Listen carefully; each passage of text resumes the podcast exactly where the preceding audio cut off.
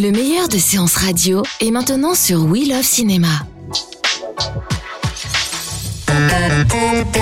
Séance live, l'actu cinéma des blogueurs.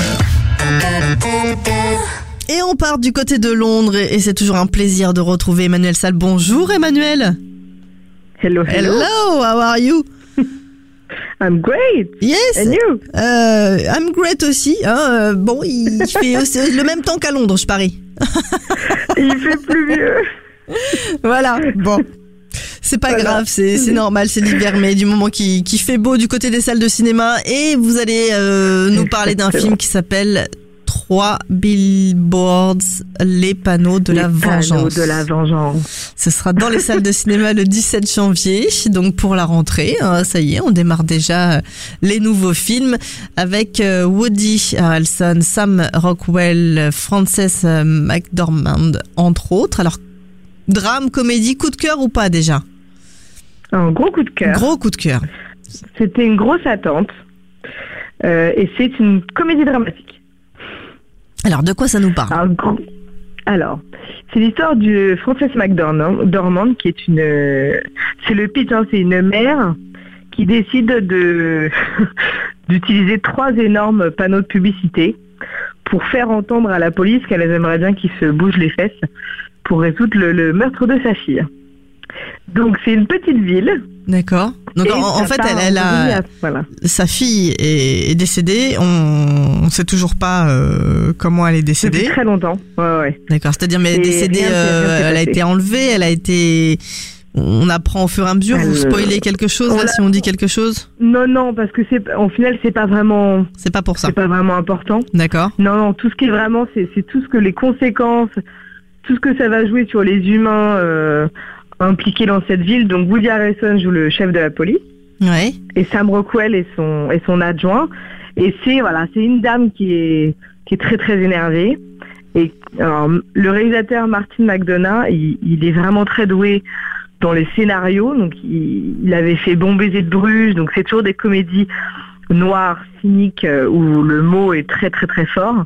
Et là encore, bah, tout, tout est sur les mots. Le poids des mots et qu'est-ce que ça va donner Ça va juste rendre la ville folle. D'accord. Parce qu'ils sont, ils sont énervés, alors qu'elle est énervée, tout le monde est énervé. Mais au Et elle va utiliser donc des, gens- des panneaux publicitaires pour pourquoi Pour mettre ces messages de des messages. euh, pour énerver la police. D'accord. Voilà, elle est, alors, bah, elle, a, elle a pas sa langue dans sa poche, donc c'est ça qui est très drôle et qui en fait une comédie, c'est que le, le, le personnage joué par Frances euh, n'a vraiment pas sa langue dans sa poche, donc euh, euh, les langages sont très très, euh, ouais, c'est très très fort et c'est pas des mots pour des enfants. D'accord. Voilà. C'est pas un film pour les enfants. Bah non, c'est pas un film pour être enfant. Mais euh, mais dans tout ce film-là, dans toute cette colère et euh, voilà, mot euh, très dur, il y a beaucoup d'humanité et, et en fait il y a beaucoup de compassion. euh, comment les gens en fait s'entraident, euh, comment comment les mots ont vraiment une conséquence. C'est tout tout tout ça, c'est c'est tout ce que le film influe, c'est la, la conséquence des mots, le poids des mots et comment ça peut ben, engendrer de la Influencer sur les choses aussi. Voilà. Ouais, C'est par le réalisateur donc de. Bon baiser de Bruges et de Sept euh, psychopathes, euh, donc euh, un film que vous attendiez euh, et vous avez été voilà, vous êtes euh, conquise, pas déçue, Bah, vous avez été surprise. J'ai été surprise par par la qualité du film. J'aime beaucoup ce qu'il fait, donc je suis une grande fan de Bon baiser de Bruges. Cette psychopathe un peu moins, mais j'ai toujours trouvé ces films très drôles. Mais là, c'est pas juste qu'ils sont drôles, c'est-à-dire qu'il a vraiment ajouté quelque chose de plus. C'est pour ça qu'il a gagné le prix scénario à Venise, le prix du public au de Toronto. C'est que il est vraiment allé au-dessus de ce qu'on pensait qu'il savait faire.